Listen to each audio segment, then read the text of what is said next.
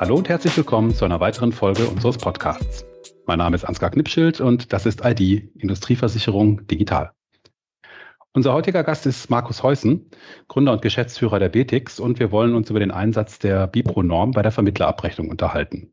Da hatten wir auch schon einen ersten Podcast mit Holm Schröder von der E.ON. Das war Anfang des Jahres. Äh, ich gucke nochmal Folge 31, der das Thema aus der Maklersicht beleuchtet hat. Und äh, heute werden wir das vielleicht ein bisschen technischer und ein bisschen organisatorischer beleuchten, wie das äh, in einem Projekt auch von der Unterstützung eines Dienstleisters laufen kann. Und dazu begrüße ich ganz herzlich den Markus hier bei uns. Äh, Markus, herzlich willkommen. Magst du dich ja, und die BTX einmal ganz kurz vorstellen? Ja, gerne. Ähm, ja, äh, Markus Heusen. Ich bin Gründer und Geschäftsführer der BTX GmbH und einer der drei Miterfinder der Bipro, neben dem Frank Schrilz, der heute noch Präsident von Bipro e.V. ist und äh, damals noch Rüdiger Huli, Geschäftsführer vom ähm, Assekuranz Marketing Circle. Ja, und äh, ich bin von Hause aus ja eigentlich äh, Versicherungsverkäufer. Also komme ursprünglich von der heutigen AXA, würde man sagen, damals noch Nordstern. Habe insofern schon ganz früh äh, Berührungspunkte zur Industrieversicherung gehabt. Äh, Nordstern war ja sehr stark im Bereich Transport, technische Versicherung etc.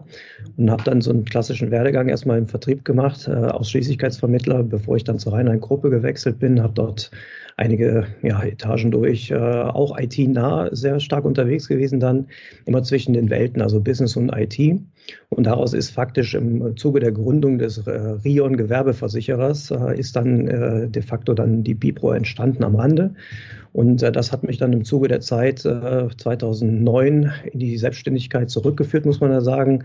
Äh, dort habe ich die BTX gegründet als ähm, ja, zu Anfang Beratungsunternehmen mit dem Fokus auf ähm, äh, ja, Bipro-Fähigkeit. Also wir haben äh, Versicherer vor allen Dingen dabei unterstützt, Bipro-fähig zu werden und haben dann im Zuge der Zeit Lösungen entwickelt, die heute von wirklich vielen Maklern, kleinsten wie sehr großen, äh, auch darunter die größten Industrieversicherer eben äh, genutzt wird. Und ja, und das ist so der, der Punkt, warum wir heute, glaube ich, miteinander sprechen auch.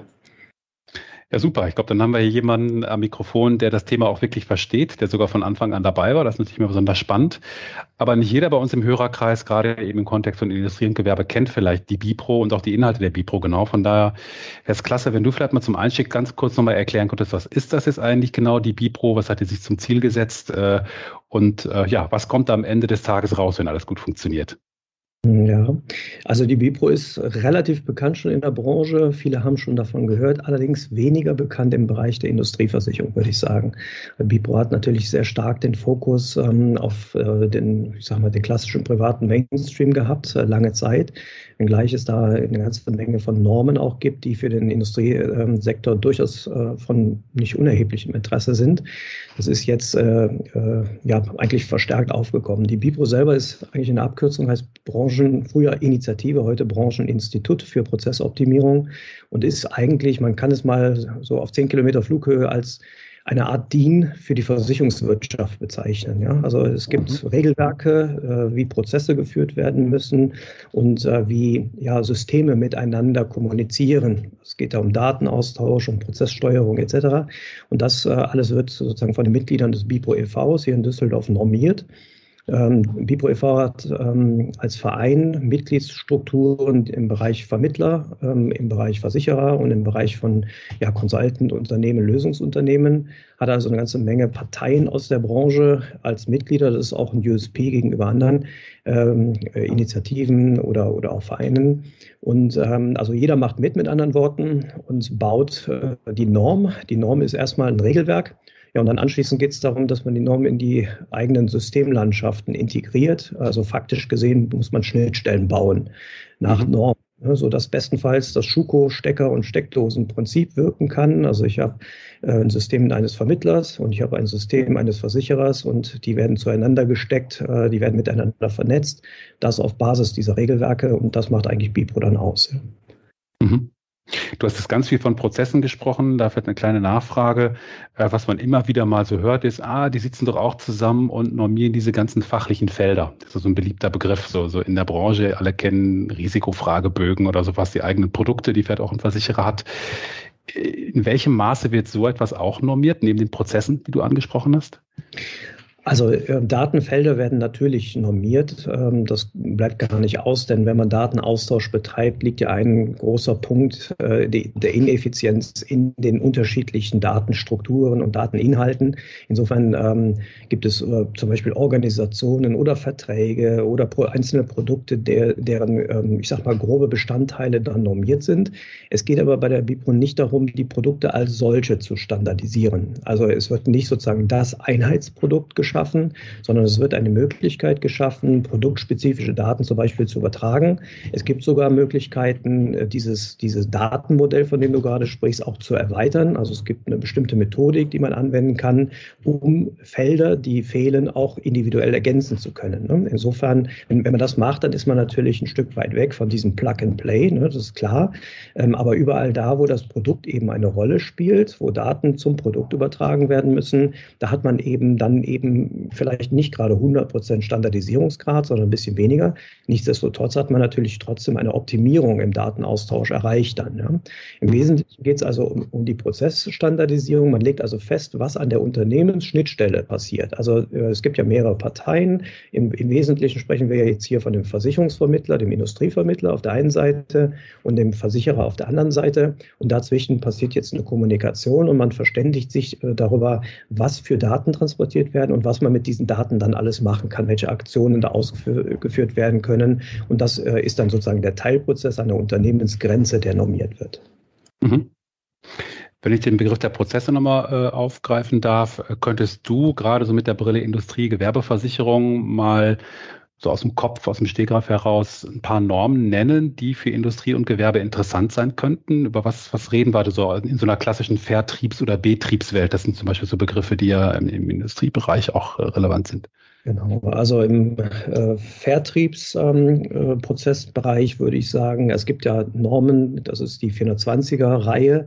Äh, die Normen haben also diese Nummern und 420 drückt aus äh, Tarifierung, Angebot und Antragsprozesse.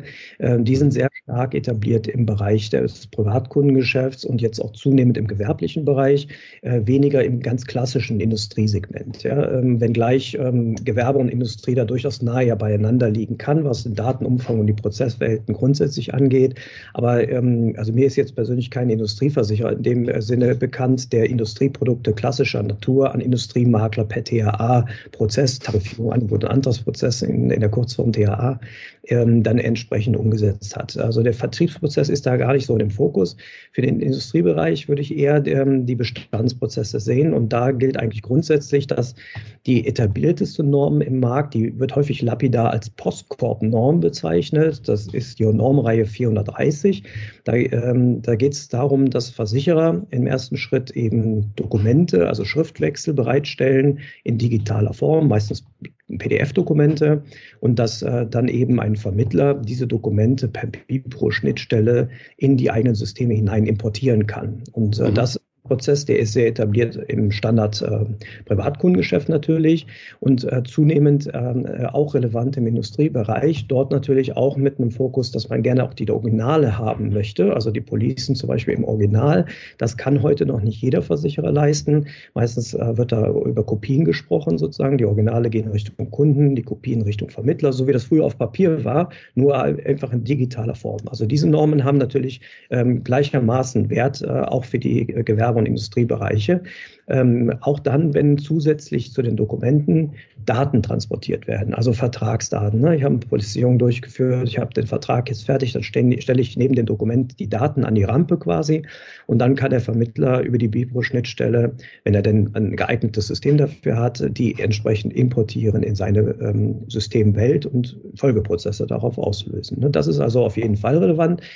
Was jetzt ganz konkret äh, von, von hoher Relevanz geworden ist, ist das ganze Thema Vermittlerabrechnung. Ne? Die mhm. Vermittlerabrechnung, das ist ja was, wo wir vielleicht auch heute nochmal vertieft dann einsteigen wollen, ähm, wo es darum geht, äh, klassisch im, im industriellen Geschäft, wo, wo das Inkasso ja durch den Makler durchgeführt wird, diese Abrechnungsdaten Richtung Versicherer zu transportieren ähm, aber dann eben auch vom Versicherer Informationen zurückzuerhalten und vor allen Dingen diese, diese Problematik, wenn etwas nicht stimmt, diesen Clearing-Prozess mhm, mhm. entsprechend ähm, ja, zumindest zu optimieren, wenn auch nicht äh, komplett alle Probleme zu beseitigen, aber zumindest die Optimierung zu erreichen. Ähm, und was, was natürlich für einen Versicherer, für einen Vermittler im Industriebereich durchaus von Interesse sein könnte, ist das ganze Thema Schaden.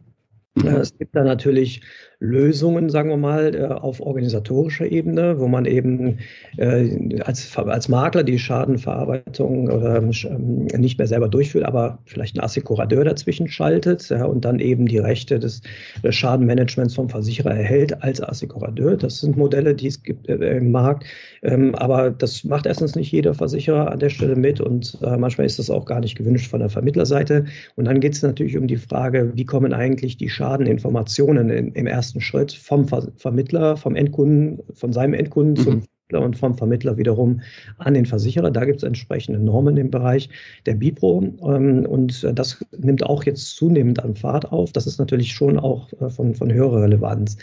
Was es dann auch gibt, was aber noch nicht wirklich von Bedeutung ist zurzeit, die Norm ist, glaube ich, aus Mitte 2019, ähm, das ganze Thema Jahresmeldungen haftlich, ne, Anpassungen, Umsatz, Gehaltssummen etc. Ähm, oder Stichtagsmeldungen ne, für Waren- und Vorratsmeldungen im, im Sachversicherungsbereich beispielsweise. Da gibt es Normen, die dann auch diese, diese Übermittlung äh, der Daten, der Informationen, vielleicht auch äh, entsprechende Prüfberichte und dergleichen vorsieht. Die ist aber faktisch noch nicht wirklich implementiert im Markt. Das ist eine Norm, die ist da, die könnte man anwenden, aber das ist halt ja, oftmals danach das Problem. Ne? Also wenn man dann eine Norm mhm. hat, wie kommt ihr denn eigentlich dann in den Markt? Weil die muss ja in Systeme hineinprogrammiert werden und dann fängt ja die Arbeit erst wirklich an. Mhm. Ich würde gerne, bevor wir zu der Vermittlerabrechnung gleich zum konkreten Projekt kommen, ähm, nochmal kurz nachhaken. Du hast gesagt, da an einigen Stellen nimmt Fahrt auf. Hast den Bereich Gewerbe vor allen Dingen genannt.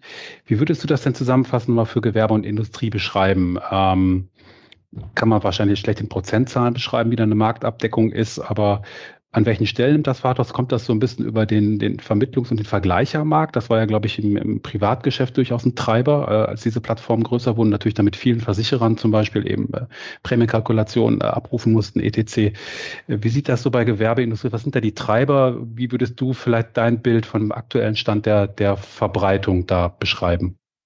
Oder der Akzeptanz?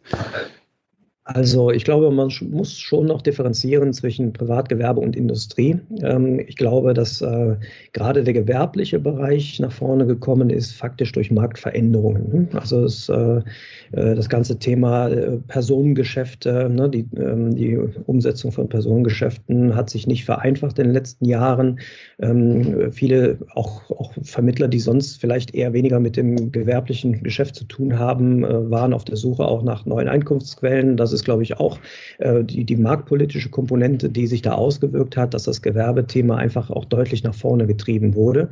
Und davon hat natürlich dann die Bipro auch indirekt wieder profitiert, indem die den äh, Tarifierungs-, Angebots- und Antragsprozess, gerade also den Neugeschäftsprozess, äh, normiert hat ähm, und da eben das äh, klassischerweise Standardgewerbegeschäft darüber abwickelbar ist. Es geht sogar so weit, dass wenn man es wenn man möchte, man auch Gewerbe, Industrie darüber in, in der komplexeren Form abbilden kann, weil die BIPRO hat ein Konstrukt in der Norm. Ähm, es geht dort um Risikofragen und Antworten. Also man, man kann sozusagen, wenn man will, so eine Art Ping-Pong-Spiel von Fragen und Antworten etablieren. Und das ist dann tatsächlich auch geeignet, um höchst komplexe Produkte bis hin zu Produkten, die eigentlich äh, im Bereich einer Ausschreibung liegen, äh, dass man die auch wirklich darüber ein Stück technisieren kann. Und die Norm ist also sehr leistungsfähig und wird auch zunehmend ähm, angewendet im Markt. Und dann ist natürlich das, was du angesprochen hast, der, die, die Vergleiche, die in dem Zusammenhang aufgekommen sind, ähm, äh, ThinkSurance mal so als Beispiel mhm. zu nennen, ähm, die natürlich auch einen treibenden Faktor darstellen ähm, für das Gewerbegeschäft als solches und äh, die auch dann letztendlich die, die Datenversorgung, Tarif- und Produktinformationsversorgung äh, verlangen. Und da äh, in dem Zusammenhang ist natürlich auch irgendwo wieder die BIPRO relevant. Mhm. Und ich vermute, ein Bremser, wenn man es von der Seite her mal betrachtet, gerade im Industriebereich, ist wahrscheinlich auch die mangelnde IT-Unterstützung sowohl bei Maklern als auch Versicherern, ich nehme die jetzt mal beide in, äh, in, in Sippenhaft hier an der Stelle, ähm, aufgrund des komplexen und individuellen Geschäfts ist ja so eine standardisierte Verarbeitung hausintern häufig auch noch gar nicht gegeben und dann ist natürlich eine Unterstützung einer Schnittstelle, dann dopp, äh, einer, einer Norm, Entschuldigung, doppelt schwer. Ja, das ist so. Äh, gerade, also ich meine, das ist ja auch der Hintergrund, warum gerade diese Massengeschäfte ähm, hochtechnisiert sind. Ne? Also die Geschäfte, wo viel Traffic drauf läuft, mhm. Standard Geschäft, kleineres Geschäft, wo die Margen auch entsprechend kleiner sind. Äh, das sind natürlich ähm, attraktivere Bereiche, um eine hohe Automatisierungs, äh, ähm, also den Grad der Automatisierung einfach deutlich zu erhöhen. Da sind dann die Budgets auch lockerer. Ne? Da kann man äh, mehr investieren, weil der Nutzwert da auch relativ deutlich spürbar wird sofort, ähm, unmittelbarer spürbar wird. Das ist im Gewerbebereich und insbesondere natürlich im industriellen Segment deutlich schwieriger. Jeder arbeitet mit Ressourcen, knapp knappen Ressourcen. Äh, das heißt, äh, Versicherer genauso wie größere Industriemakler, äh, die beiderseits eigentlich mit, mit heterogenen Systemlandschaften zu kämpfen haben, die oft nicht wirklich über Middleware-Systeme oder sowas diese, diese Heterogenität in, ähm, in Kontrolle gebracht haben.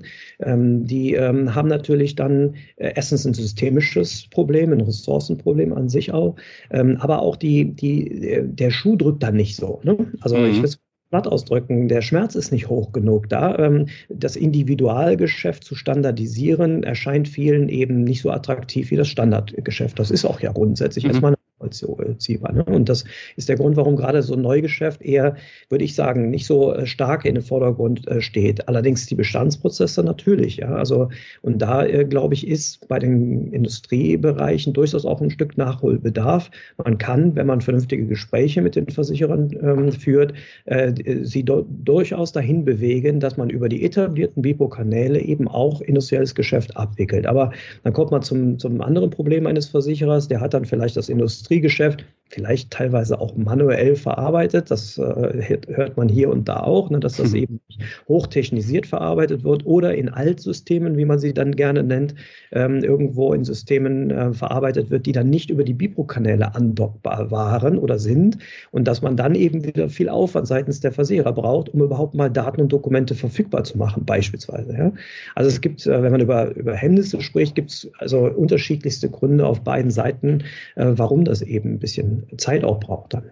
Mhm. Letzte Frage, so für die strategische Betrachtung. Äh, ein Thema, was wir im Podcast hier mit vielen unserer Gästen diskutiert haben, ist das Thema Vernetzung, Plattformen, ähm, Data oder API-Ökonomie. Wir hatten vor ein paar Tagen ein sehr interessantes Gespräch mit den Kollegen von Frieda, äh, einer neuen äh, Initiative, Stichwort Open Insurance, also wo eigentlich die Daten von der Kundenseite her äh, betrachtet werden und, und mit Schnittstellen versehen werden. Wie siehst du da in diesem Kontext so, das ist sehr hohe Flughöhe, du warst, glaube ich, eben bei 10 Kilometer, ich gehe jetzt mal so auf 100 Kilometer und mit dem Blick in die Glaskugel. Wie siehst du da die Bipro? Ähm, ist das ein Enabler, der diese Plattform- und Datenökonomie-Themen auch unterstützen, vorantreiben kann? Oder wie ist da deine Sicht auf das Thema? Also ich würde erstmal grundsätzlich sagen, absolut ja, ähm, aber ähm, hm. wenn man das, also wenn du jetzt bei 100 Kilometer Flughöhe bist, was ist API Economy? Also API äh, heißt Application Programming Interface. Man kann es einfach übersetzen mit Schnittstelle, also technische Schnittstelle und Economy heißt Wirtschaften oder Wirtschaft. So, und jetzt geht es also darum, Geschäfte zu machen auf Basis von Schnittstellen oder mit Anwendung von Schnittstellen. So, also es geht um Vernetzung faktisch. Also äh, vernetztes Arbeiten, Geschäfte machen, dafür brauche ich eben technische Schnittstellen und das drückt erstmal die API Economy aus. Das bedeutet, ähm, anders als wir das so in der Vergangenheit kennengelernt haben, hat man weniger mit Oberflächen zu tun und Menschen, die Oberflächen nutzen, sondern eigentlich hat man ja mit Programmen zu tun, mit technischen Systemen, die über Schnittstellen äh, mit anderen Systemen sprechen und das nicht nur hausintern, sondern branchenweit, vielleicht auch branchenübergreifend. Ja? Mhm. Äh, wenn ich dann äh, das so betrachte, dann hat die Bipro erstmal eine absolute Daseinsberechtigung und auch Notwendigkeit, ähm, das ganze Thema Vernetzung in unsere Branche, vor allen Dingen natürlich ausgehend von dem Urthema der Bipro, Versicherer auf der einen Seite, Vermittler, unabhängige Vermittler auf der anderen Seite. Die Bipro ist ja nicht für die Ausschließlichkeit entstanden, sondern eigentlich für die Maklerschaft, weil da ja besonders die Heterogenität, äh, die Uneinheitlichkeit ja da ist. Und die Bipro hat ja sich erstmal nur den, den, äh, den Anspruch gegeben, Uneinheit Einheitliches einheitlich zu machen und dadurch effizienter äh, Prozesse miteinander abwickeln, also mit anderen Worten Geschäfte machen zu können. Und in dem Segment hat Bipro sich durchgesetzt. Das kann man einfach gar nicht anders sagen. Äh, das ist etabliert und das wird es meines Erachtens auch bleiben und hat dort viel erreicht. Ähm, natürlich gibt es immer ähm, Befürworter und auch Kritiker und es ist auch nicht immer alles äh, Gold, was glänzt, aber ähm, es ist, äh, ja, Frau Merkel würde, glaube ich, alternativlos sagen dazu, ja. Moment. Ähm, das Ähm, wenn man das aber weiterzieht, ähm, höher zieht, dann kommt man unweigerlich zu dem Schluss, dass das ja gar nicht alleine ausreichend sein kann. Das heißt, wenn ich jetzt mal Industriemakler sehe, größere Makler, äh, die haben große Kunden auf der anderen Seite. Das sind Konzerne, das sind äh, eigene IT-Systeme, das sind äh, Dienstleister, das sind internationale Kunden, ähm, die, ähm, äh, die haben ganz andere Ansprüche. Und ich kann mir ehrlich gesagt ganz, persönlich nur ganz, ganz, ganz schwerlich vorstellen, dass man mit einem jetzt im Moment ja noch deutschsprachigen Standard ähm, äh, in diesem Segment einen Kunden tatsächlich bedienen wird. Die Bipro hat die Kernprozesse in der Vermittlerschaft standardisiert für insbesondere äh, Deutschland, jetzt natürlich Österreich und wahrscheinlich geht das da auch entsprechend weiter dann.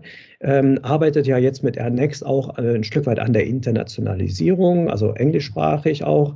Ähm, alles ähm, soweit in Ordnung und für diesen Aus äh, dieses Segment auch völlig, ähm, völlig okay. Aber ich habe zwangsweise immer mit Zulieferern zu tun, mit Kunden, mit anderen Systemen und weltweiten Partnern. Von denen kann ich im Zweifel überhaupt gar nicht verlangen, dass wir miteinander Bipro sprechen. Also mhm.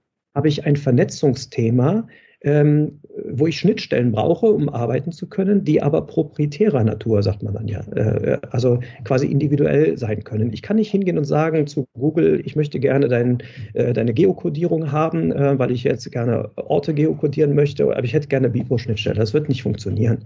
Die sagen dann, ich habe nicht mal einen Country Layer, also ich spreche nicht Deutsch, ich habe noch nicht mal äh, spezifische Schnittstellen für bestimmte Länder, sondern du, du musst das nehmen, was ich habe. Und dann habe ich doch immer wieder dasselbe Problem der Vernetzung dass die Bipro für mich dann nicht mehr lösen kann.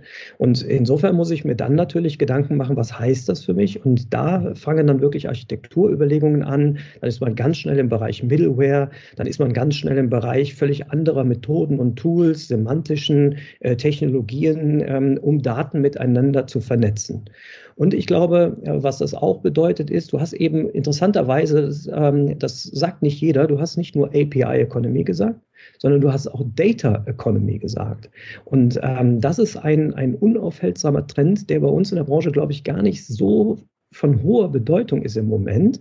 Ähm, wenn man aber sich anschaut, was die großen Konzerne uns vormachen, also gerade so Konzerne wie Amazon oder Google, aber auch äh, ehemals Facebook, ähm, die sind datengetriebene Unternehmen. Und da ist gar nicht der Prozess im Fokus, sondern da stehen die Daten im Fokus. Mhm. Interessanterweise, wir denken ja in unserer Branche sehr stark auf den Datensatz als solchen. Wir glauben, der, der Datensatz als solcher ist der Wert. Dabei äh, sagen die großen Konzerne, die Kanten zwischen den Datensätzen, da sind der, liegen die Werte. Also wenn es gelingen könnte, Daten Sätze miteinander zu verlinken, dass dann plötzlich Mehrwerte in diesem Datennetz verborgen sind, die zum Vorschein kommen, die ähm, für neues Geschäft geeignet sind, die für Prävention geeignet sind, äh, die Erkenntnisse bringen, die man ohne ein Datennetz eben nicht haben kann.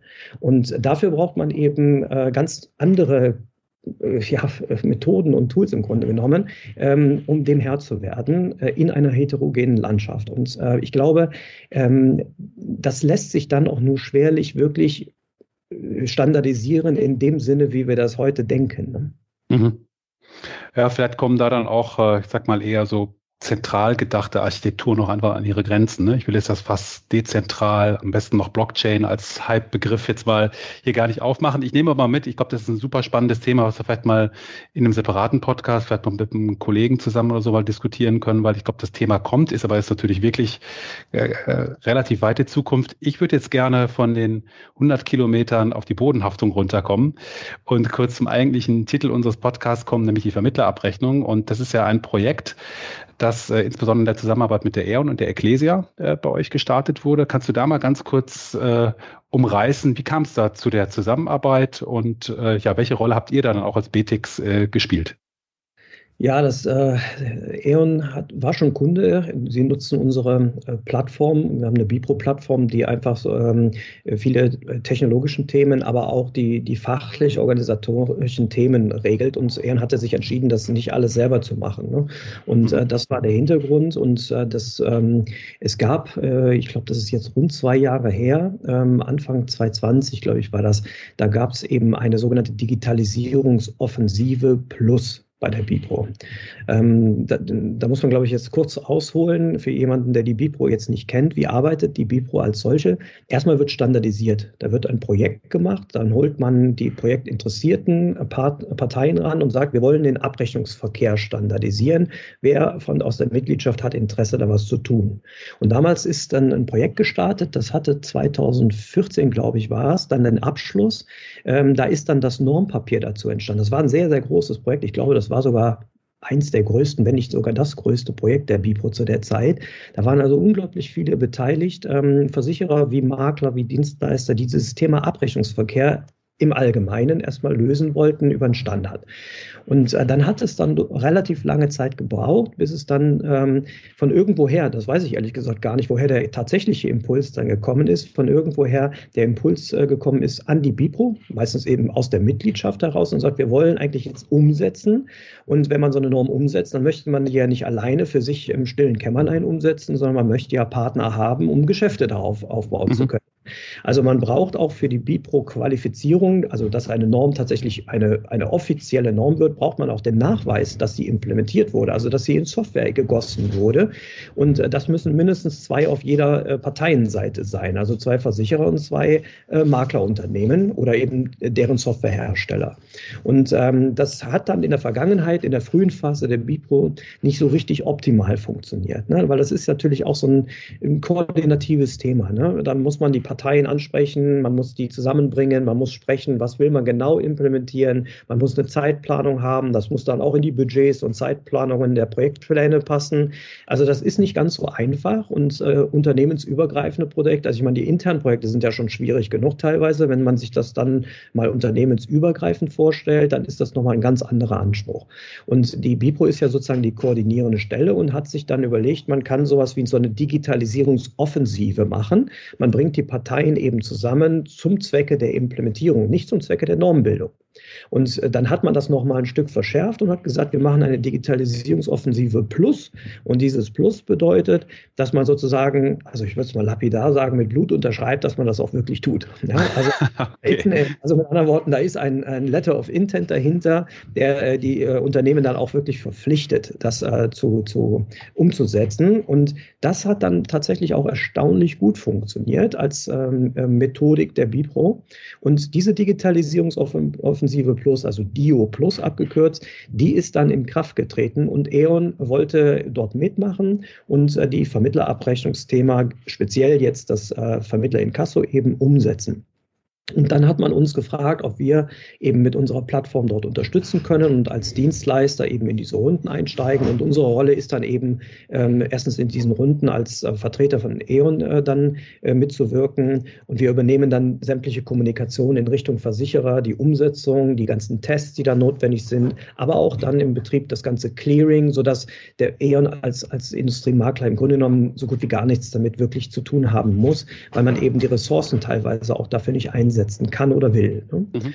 Und in dem äh, Projekt sind dann, ähm, also in diesem äh, DIO äh, haben wir dann eben auch äh, Ecclesia äh, als Kunden dann gewonnen, äh, weil man dann ähnlich gesagt hat, dass man ähm, das lieber delegieren möchte.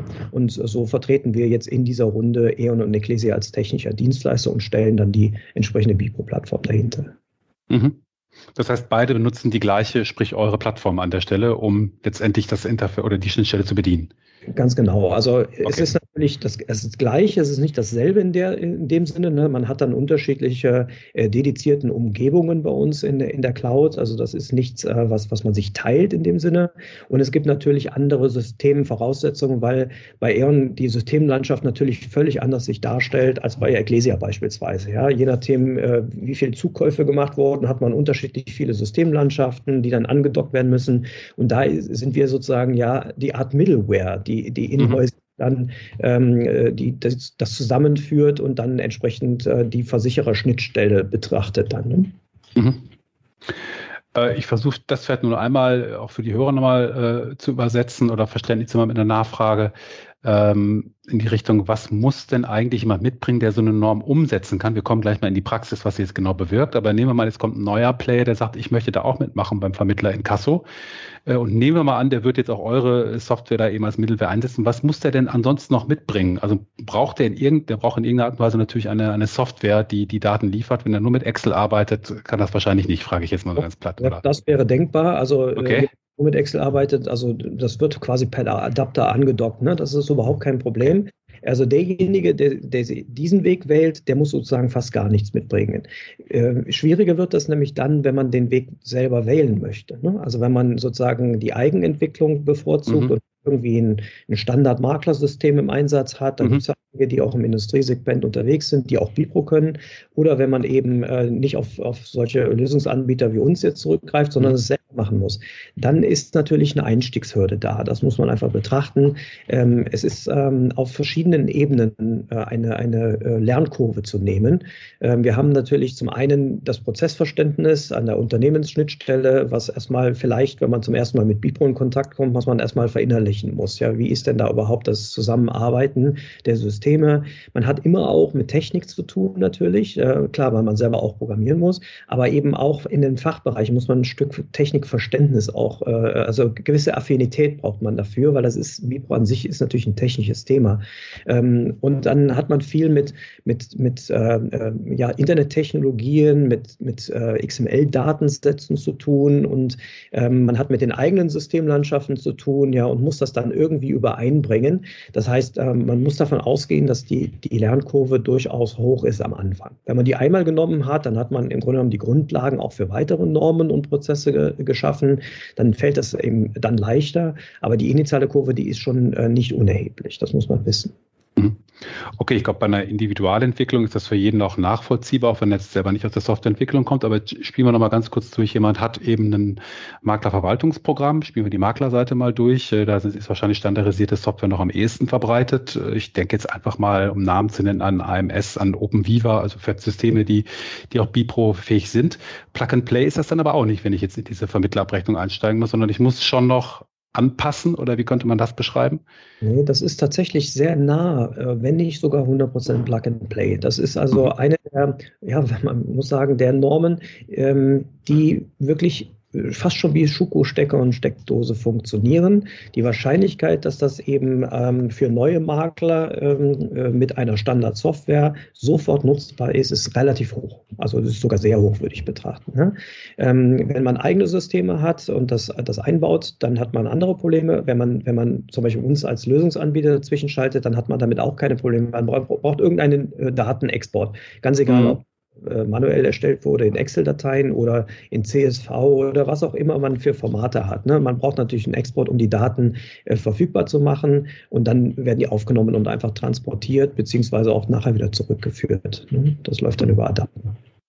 Okay, dann höre ich daraus, das hat auch stark mit der Art der Norm zu tun. Vermittelabrechnung, relativ viel Plug and Play.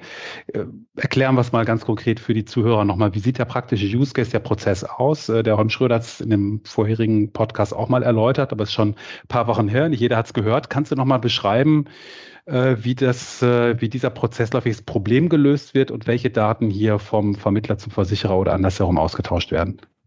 Ja, das, das, das Kernproblem, was gelöst wird, ist erstmal aus diesem uneinheitlichen Datenwust äh, von und äh, in Richtung Versicherer ähm, einheitlichen äh, Datenwust zu produzieren. okay. Äh, so kann man es erstmal auf der ersten Ebene betrachten. Also die Vereinheitlichung von Verfahren in Datenkommunikation vor allen Dingen. Und ähm, das, der Hinweg ist für den Industriemakler gar nicht so der besonders spannende. Der Hinweg, den, den gibt es zum Großteil ja auch heute schon. Ähm, der wird durch verschiedene Exporte, werden Abrechnungsdaten produziert und die gehen über verschiedene Kommunikationskanäle. Im einfachsten Fall ist es vielleicht auch eine E-Mail ähm, an den Versicherer. Der nimmt sie entgegen und macht irgendwas damit. So, das Wenn ich da mal ganz kurz unterbrechen darf, Entschuldigung für die Unterbrechung, das läuft bei mir so unter den Begriff Bordereau als Beispiel, also dass ein Makler einen Export, wirklich die klassische CSV-Excel-Tabelle aus seinem aktuellen Neugeschäft, was, was er diesen Monat generiert hat, wenn wir mal ein Neugeschäft machen äh, oder Veränderungen im Bestand hat und schickt die, genau wie du sagst, per E-Mail an den Versicherer. Darüber sprechen wir jetzt, über diesen Prozess.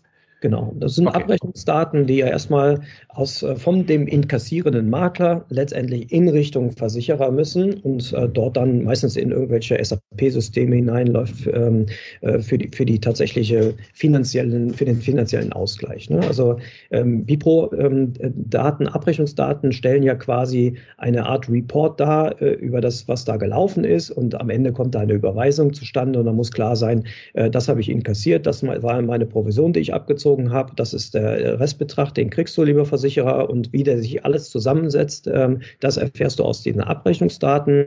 Und äh, die werden eben dann nicht per Excel oder CSV irgendwie transferiert und nicht über irgendwelche File-Transfer-Server gesendet, sondern oder E-Mails, sondern auf einem BIPRO-standardisierten Weg in die BIPRO-standardisierten Datenformaten. Mhm. Und das ist erstmal der, der Hinweg. Der Hinweg ist aber ja für den Makler eher uninteressant, weil äh, der, den gibt es ja heute vielfach schon und dem Makler kann ja erstmal auch egal sein, wie die Folgeverarbeitung äh, da ist. Der Versicherer hat ja das Problem. Ne? Der Versicherer kriegt jetzt unterschiedliche äh, Daten auf unterschiedlichen Kanälen und er hat diese Uneinheitlichkeit. Und für den Versicherer ist der Vorteil natürlich sofort da, wenn der Makler oder wenn die Makler über ihre Systeme ähm, eben diesen Output Bipro standardisiert, also einheitlich an die Versicherer übertragen. Und ähm, der Versicherer freut sich darüber, dass er eben jetzt von mehreren Parteien ein und dasselbe Format bekommt. Das ist schon der erste Mehrwert auf Seiten der Versicherer vor allen Dingen. Der Makler macht das aber deswegen, äh, trotzdem gerne, obwohl er von dem Hinweg nicht direkt was hat, hat er von dem Hinweg indirekt was. Denn das ist sozusagen die Vorbereitung für den Rückweg.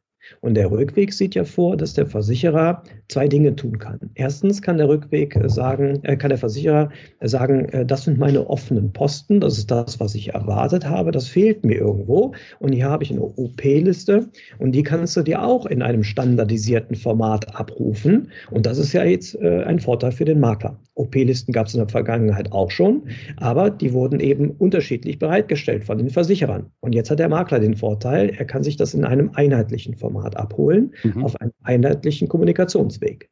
Und ähm, jetzt ist es sozusagen ausgeglichen.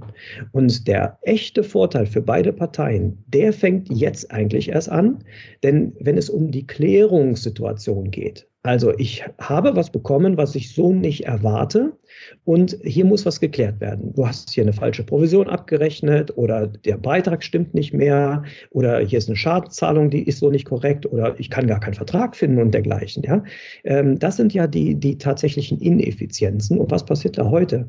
Ja, Versicherer oder Makler, die werden dann E-Mail-Ping-Pong äh, veranlassen, da wird der Hörer in die Hand genommen, da wird miteinander telefoniert, dann ist man mal nicht direkt erreichbar, dann gibt es also viele synchrone und asynchrone äh, Tätigkeiten, die mit viel Zeitverzug verbunden sind, die mit viel manueller Recherche verbunden sind und das kostet beide Parteien richtig viel Geld.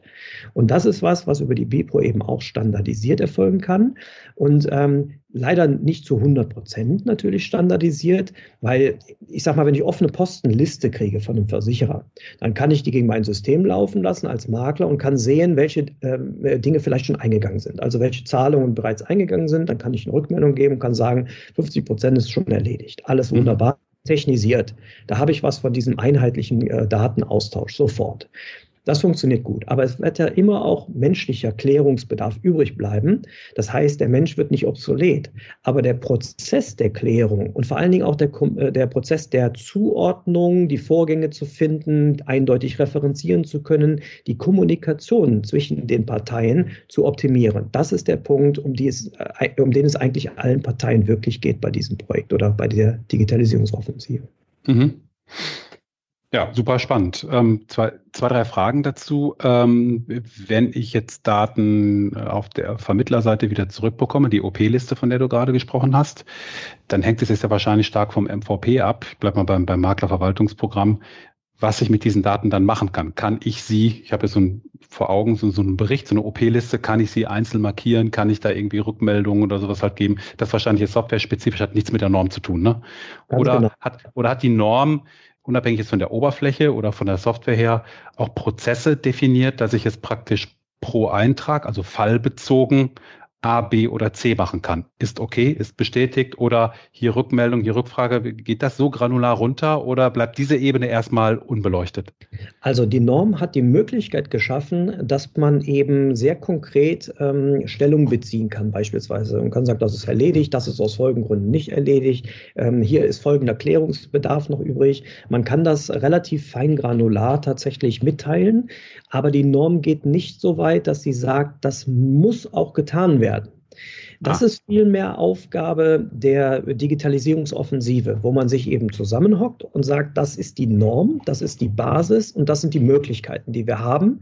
Und die sind normalerweise so umfangreich, dass man sie eigentlich gar nicht ähm, 100 Prozent implementieren will in der Regel, mhm. sondern setzt sich dann zusammen und sagt, was ist das, was wir im ersten Schritt wirklich brauchen, wo sind die in, größten Ineffizienzen und das, äh, darüber verständigt man sich. Und das ist eben Aufgabe dieser Digitalisierungsoffensive, miteinander zu sprechen und festzulegen, das wollen wir tun.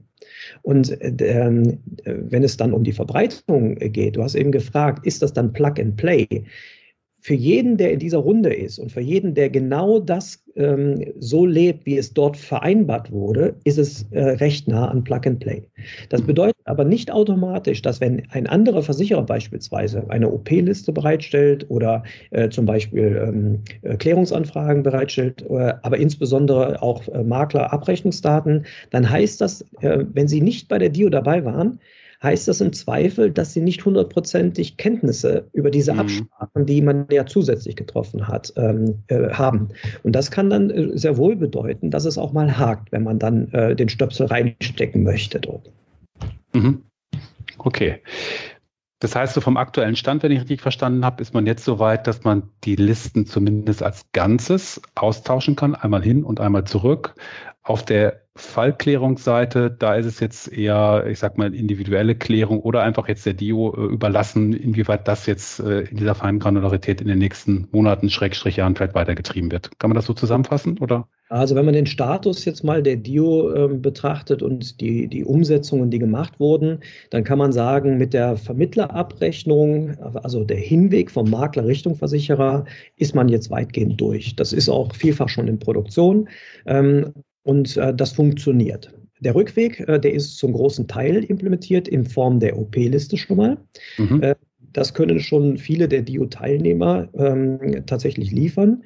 Ähm, was noch ein bisschen hakt und Zeit braucht, ist das, äh, das Clearing, ja? also der, der Klärungsprozess vom Versicherer rück zum äh, Vermittler beziehungsweise die Reaktion darauf. Ähm, da kann ich im Moment zeitlich noch gar nicht so richtig eine Einschätzung machen, ähm, wie das denn, äh, wann das denn realistisch ist. Also ich habe fast die Befürchtung, dass das dieses Jahr nicht, äh, zumindest nicht durchdringend ähm, realisiert wird. Ähm, das ist so der, der Stand der, der Dio jetzt im Moment. Mhm. Super.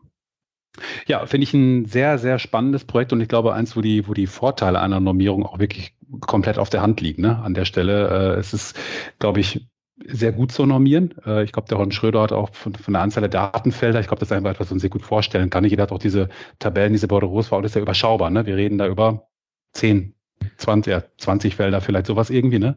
Aber eben kein Risikofragebogen.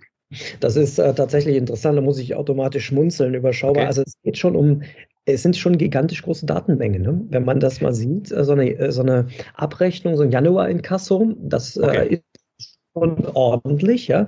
Und äh, was man tatsächlich gar nicht so richtig auf der Agenda hatte vorher, war aus so einem, ich sag mal, einer Excel-Zeile, ja, da sind wenig Daten drin. Mhm. Wenn man das aber übersetzt nach Vipro und dann transferiert, dann wird aus diesem wenig deutlich mehr Datensatz. Also das sind ja XML-Strukturen, die dann nachher übertragen werden. Und das ist so viel, dass die mhm. gar nicht bearbeitet werden können. Das heißt, im Ganzen hast du eben gesagt, übertragen, das ist tatsächlich nicht so. Bei großen Abrechnungen, die werden zerstückelt und als mhm. Einzelteile übertragen und werden danach wieder zusammengesetzt. Ne? Okay. Auch interessant. Äh, ich meinte gerade die, die Datenstruktur, die Tiefe der Datenstruktur, nicht die Datenmenge, das Volumen. Das ist natürlich, genau wie du sagst, kann ich mir vorstellen, gerade Jahresfälligkeit 1.1. oder 31.12. kann ich mir gut vorstellen, ja.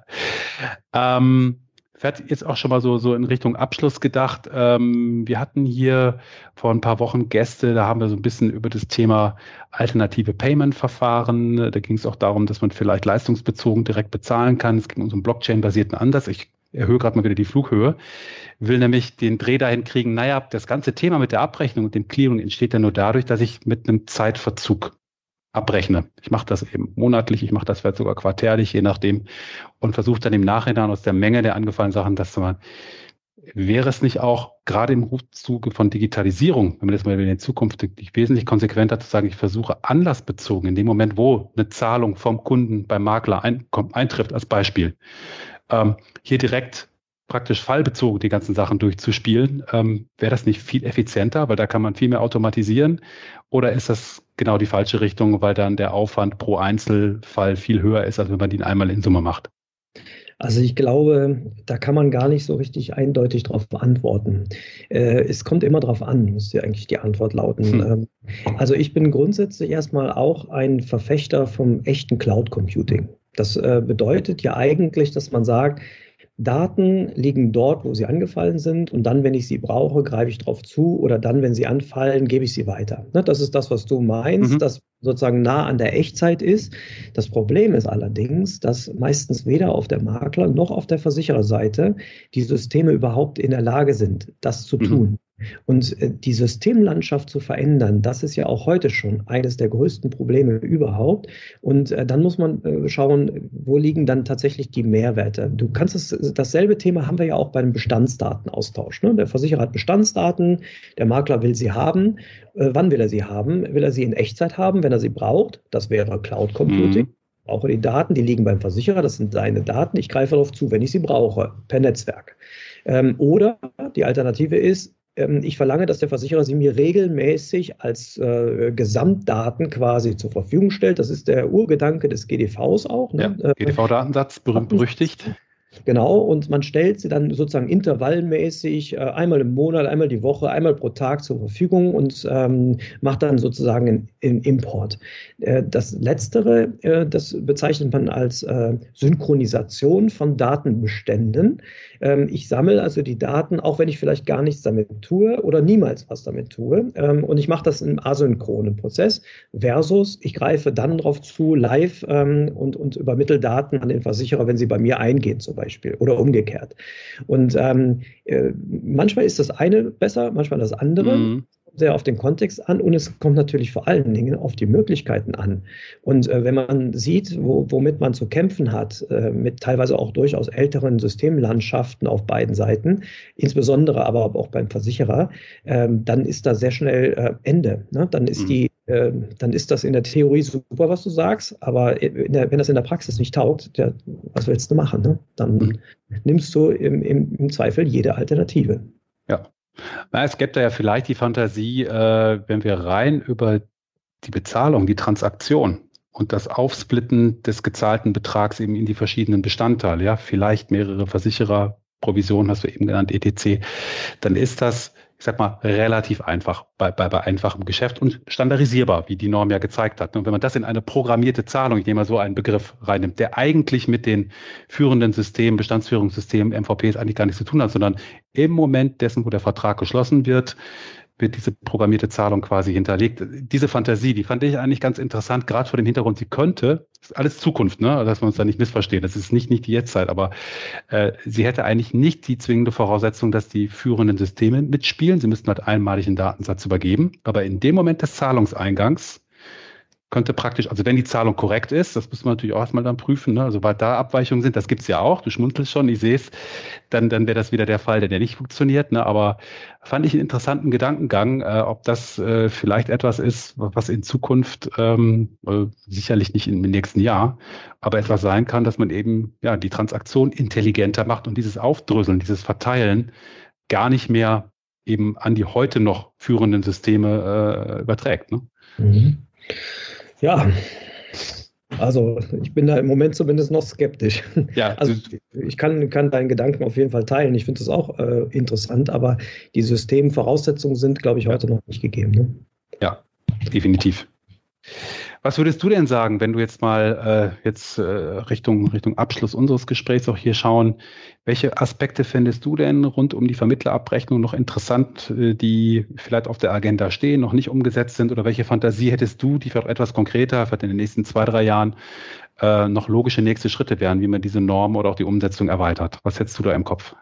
Also was, was äh, Vermittlerabrechnung angeht, ähm, da ist, glaube ich, man auf einem guten Wege und da muss man einfach nur konsequent weitergehen und äh, der, vor allen Dingen den Clearing-Prozess weiter adressieren. Und da wünsche ich mir einfach, dass das auch äh, weiter getrieben wird nicht nur von den Parteien innerhalb der DIO, sondern auch von der BIPRO tatsächlich, ähm, dass da äh, Dampf auf dem Kessel bleibt. Ja, weil den, die, die Schritte hat man jetzt angefangen und äh, äh, die letzten zehn Meter sozusagen, die fehlen noch, die muss man gehen.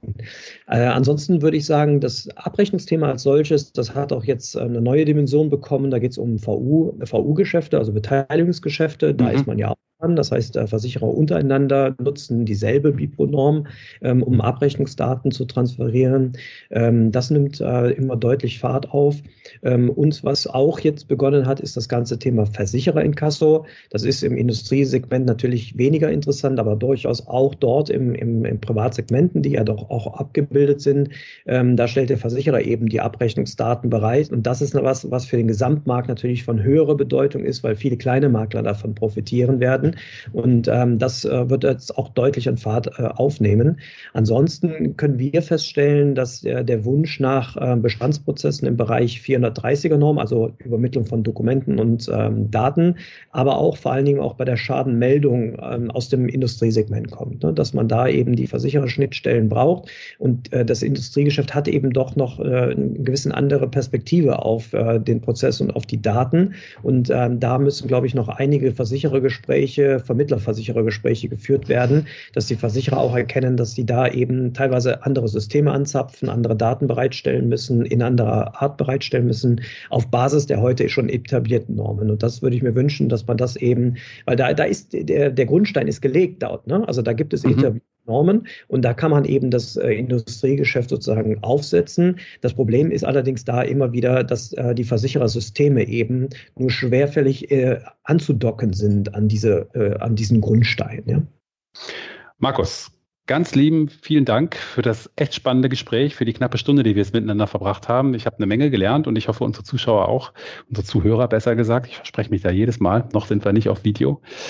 Ähm, vielen Dank für deine Zeit äh, von Köln nach Düsseldorf und ich sage einfach mal bis demnächst. Sehr gerne. Ich danke auch, ja. Tschüss. Tschüss.